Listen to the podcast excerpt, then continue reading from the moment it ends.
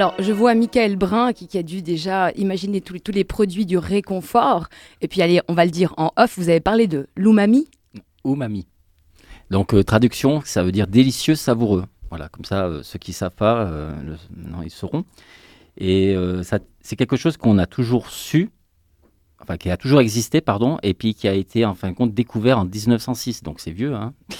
Et même maintenant, c'est encore difficile pour certaines personnes de le comprendre et de le reconnaître parce qu'on n'est pas d'accord, on n'a pas été éduqué avec ça, cette cinquième saveur. Mais euh, donc en gros, c'est le côté délicieux, savoureux. Donc quand on va prendre un bouillon, par exemple un bouillon de légumes, euh, on peut citer des marques ou je euh, je sais pas, ouais. Si c'est vous qui les citez. ouais, d'accord. Donc on prend un bouillon Knorr, par exemple, on trouve ça régulièrement dans toutes les maisons.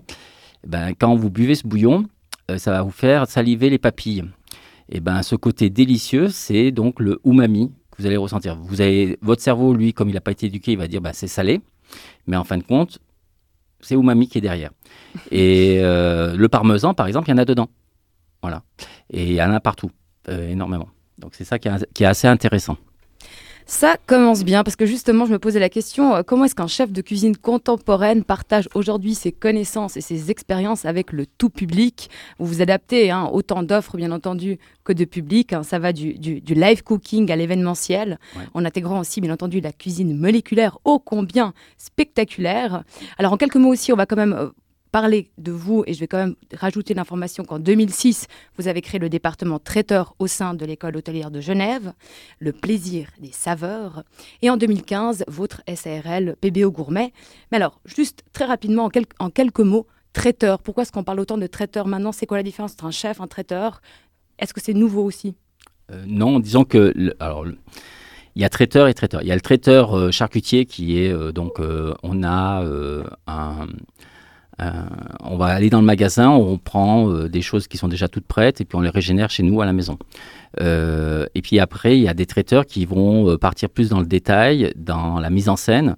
Et puis c'est vrai que la différence entre un restaurant et puis un traiteur, c'est que nous, on va faire une proposition donc par écrit d'abord. Donc déjà, il faut séduire le client, ce qui n'est pas gagné puisqu'en gros, on ne l'a pas en face de nous.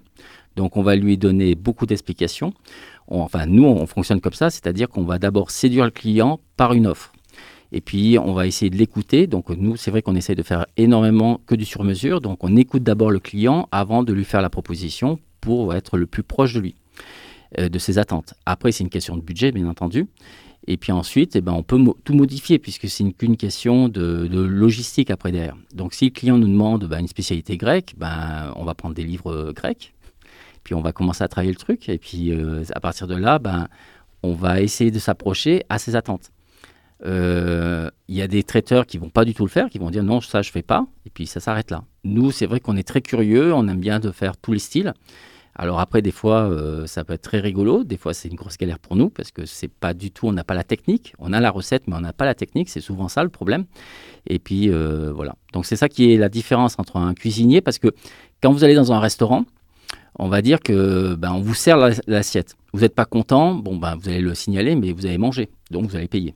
Tandis qu'en amont, nous, euh, ben, on va faire un food testing.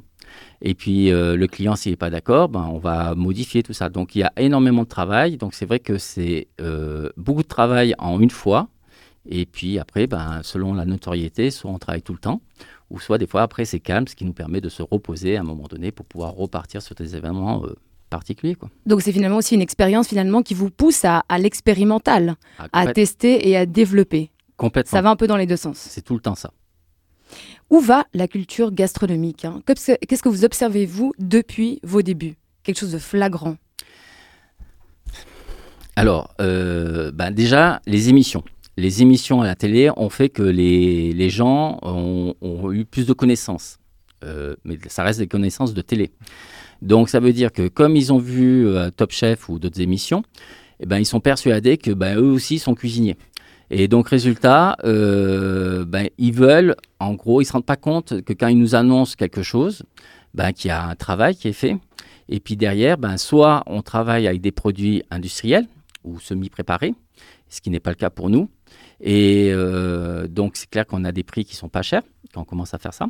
Et puis si on veut tout faire nous-mêmes, et ben là, ça devient euh, onéreux.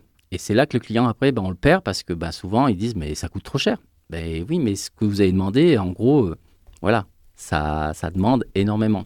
Donc là, il y a une évolution par rapport à ça. C'est-à-dire que les clients, euh, ben, ils veulent tout pour 10 francs presque. Je, suis méchant, mais il y a énormément de, il y a une évolution à ce niveau-là. C'est-à-dire que le fait d'avoir eu en plus avec le Covid beaucoup à l'emporter pour pas cher, ben, ils croient que ben, on prend le téléphone et puis on peut faire un traiteur pour 50 euh, personnes. Euh, voilà, il suffit d'ouvrir le tiroir et puis on l'a. Puis non, en fin de compte, il y a toute une histoire derrière. Donc, euh, Est-ce que vous pensez que les tendances sociétales du type, je dis sa tendance hein, pour ne pas mhm. affirmer, mais du type véganisme, cuisine anti-gaspillage, cuisine plantes sauvages, c'est des tendances qui vont rester ou ce sont vraiment des choses d'un temps donné Ou est-ce que ça participe aussi à l'évolution de la cuisine et de cet art de la gastronomie qui pourrait être le 11e ben, Écoutez, euh, nous, on a pris cette décision d'être cueilleurs, chasseurs, pêcheurs. Voilà. J'estime que l'humain, c'est ça. Donc, euh, si on se résumait déjà à ça, euh, on mangerait mieux. D'accord? Donc à partir de là, nous on a pris la décision d'écouter, de, respecter donc toutes les tendances, donc le côté vegan, mais aussi le sans gluten, le sans lactose, enfin les choses comme ça. Euh, après, c'est vrai que ça devient problématique quand on commence à faire pour 200 personnes et puis qu'on commence à nous sortir toute la liste. C'est vrai que ces problèmes-là, on ne les avait pas avant. Mais sauf que ces maladies sont là. Avant, elles n'étaient pas nombreuses, mais à force de faire de la malbouffe, les gens sont devenus de plus en plus intolérants. Et ça, on essaye dans nos cours de leur expliquer, de dire, ben, en fin de compte, quand on dit euh, dis-moi ce que tu manges et je te dirai comment tu vas, euh, ça porte bien son nom. Enfin, je veux dire que par rapport à ce que vous avez consommé, on saura si vous êtes en santé ou pas. Donc on est d'accord qu'au-delà des recettes clés, des sauces à maîtriser, des techniques, il y a tout un apprentissage aussi de la connaissance, du choix et du respect, bien entendu, de la chaîne producteur, distributeur et puis euh, et toute une ah, sphère ah. aussi politique. Alors il y a ça. Et pour moi, c'est vraiment important. Euh, bah, on utilise le mot locavore, donc le plus court chemin c'est vrai que c'est assez intéressant et puis même c'est l'avenir. Enfin, il faut que ça reste l'avenir. Euh, parce que bah, quand on a des clients, euh, bah, c'est simple. Hein. moi, j'en ai un cette semaine qui m'a demandé des asperges. Ok, bon, ben non. Non, parce que c'est trop tôt. Enfin, on peut en avoir. Elles vont arriver de loin. Je sais qu'il y en a qui le font. Mais pourquoi? Pourquoi inciter les gens à proposer des choses qui ne sont pas de saison? Il y a d'autres choses. Alors c'est vrai que bon, bah, là en ce moment on est sur les racines, mais euh, avec la lactofermentation, euh, on peut sortir des trésors qu'on a eus pendant la saison. Donc euh, c'est des choses que nos grands-parents faisaient à l'époque, hein. donc la fermentation des légumes à base de sel. donc ça demande du temps, ça demande de la place dans nos chambres froides, mais disons que c'est assez intéressant de ressortir des légumes qu'on a mis en lactofermentation pour, bah, quand sait pas la saison, bah, là on peut leur dire, bah, nous, on les a préparés, vous avez entendu pendant six mois, et puis là, on peut vous les mettre dans votre plat. Si on revient sur un aspect beaucoup plus créatif et artistique de la relation avec les produits, euh, cette gastronomie euh, créative, vous dites la gastronomie est un art en mouvement perpétuel. Et je vais citer un petit extrait parce que je trouvais ça intéressant aussi pour parler de la cuisine moléculaire d'une façon beaucoup plus euh, éthérée mais quand même concrète. Le goût d'un aliment n'est en fait que l'image créée par le cerveau à la suite de stimulus chimiques et physiques reçus depuis la bouche et le nez le goût étant plus affaire de perception que de sensation. Il existe donc une dimension culturelle très forte dans la définition du goût. C'est vous qui l'avez dit. Oui. Dans la cuisine moléculaire, justement, on avait parlé, et j'aimerais bien que vous racontiez ça aussi à l'antenne, l'expérience de l'olive qui n'est pas une olive. Eh ben, disons que notre souci quand on fait de la cuisine moléculaire, donc la cuisine moléculaire, il faut bien euh, ah, enfin, avant de parler de cuisine moléculaire, il faut parler de gastronomie moléculaire. La gastronomie moléculaire, ce sont de la science, la science des aliments. Donc, comme tout est une science, ça évolue tout le temps, puisqu'on apprend. Et donc, on apprend tous les jours. Euh, la cuisine moléculaire, c'est que quand on se sert de cette science et puis on en fait des plats. Donc là, ça devient du spectacle, ça devient une technique et on met ça en avant. Euh, donc, quand on se sert d'une technique, et qu'on se dit, bah, tiens, on va reconstituer une olive, selon Ferran Adria. Donc Ferran Adria, c'est un grand chef euh, espagnol euh, qui avait mis ça en place. Euh, donc on sert une olive, une olive verte, on le présente au client. Donc ce que je vous dis, c'est du vécu. Hein. Et puis, donc à l'époque, donc c'était la tendance, donc de la cuisine moléculaire, c'était à fond. Et donc on part sur le serveur part et puis il dit donc je vous présente une olive selon Ferran Adria, une olive revisitée. La cliente, elle a juste gardé le mot, enfin pas elle, son cerveau a gardé le mot olive et lui a donné des informations. Ça, ça s'appelle l'inconscience. Donc, c'est-à-dire notre petite bibliothèque du goût qu'on a toute notre, euh, vie qui va évoluer. Et eh ben, son cerveau lui a dit il y a une chair, il y a un noyau. Fais attention au noyau parce que la dernière fois, tu as failli laisser une dent. Et puis, elle prend l'olive, elle le met dans la bouche. Et puis là, contre-information, ça éclate dans la bouche, il y a un liquide qui arrive. Il n'y a pas de noyau, il n'y a pas de chair, c'est un liquide. Qu'est-ce qui se passe dans son cerveau? Soit, petit a, le cerveau est surpris, il trouve ça rigolo, il fait oh, oh, oh c'est drôle, c'est original. Ou soit le cerveau, il est en panique complète. Donc là, je fais des images, mais c'est à peu près ça. Hein. Mhm. Et donc là, elle prend sa jolie petite serviette cocktail et puis elle recrache dans la serviette. Et elle dit, c'est pas une olive. Donc de là, on lui explique, mais si, madame, c'est une olive. Non, c'est pas une olive. Donc là, à partir de là, c'est non, oui, non, oui. Et puis, donc, bah, qu'est-ce qu'on fait? On s'apprend par l'expérience qu'il faut, quand on veut se déstructurer quelque chose, il faut le montrer. Il faut préparer psychologiquement, c'est-à-dire que comme quand vous allez dans un restaurant qui fait que de la cuisine moléculaire, vous, inconsciemment, votre cerveau, il est préparé à être surpris. Parce que vous allez dans ce restaurant par une volonté. Une expérience désirée. Voilà. Ou pas. Que vous êtes invité, mais vous savez que vous allez dans ce, mhm. dans ce, ce restaurant. Par contre, quand vous êtes dans un cocktail dînatoire, mondain ou pas mondain, bref, un cocktail, et puis qu'on vous sert quelque chose, bah là, il y a la surprise. Et bien, euh, en fin de compte, on vous a amené l'expérience devant vous, et c'est là qu'on euh, peut arriver à un conflit. Donc c'est pour ça qu'il faut préparer euh, et bien expliquer auprès des clients.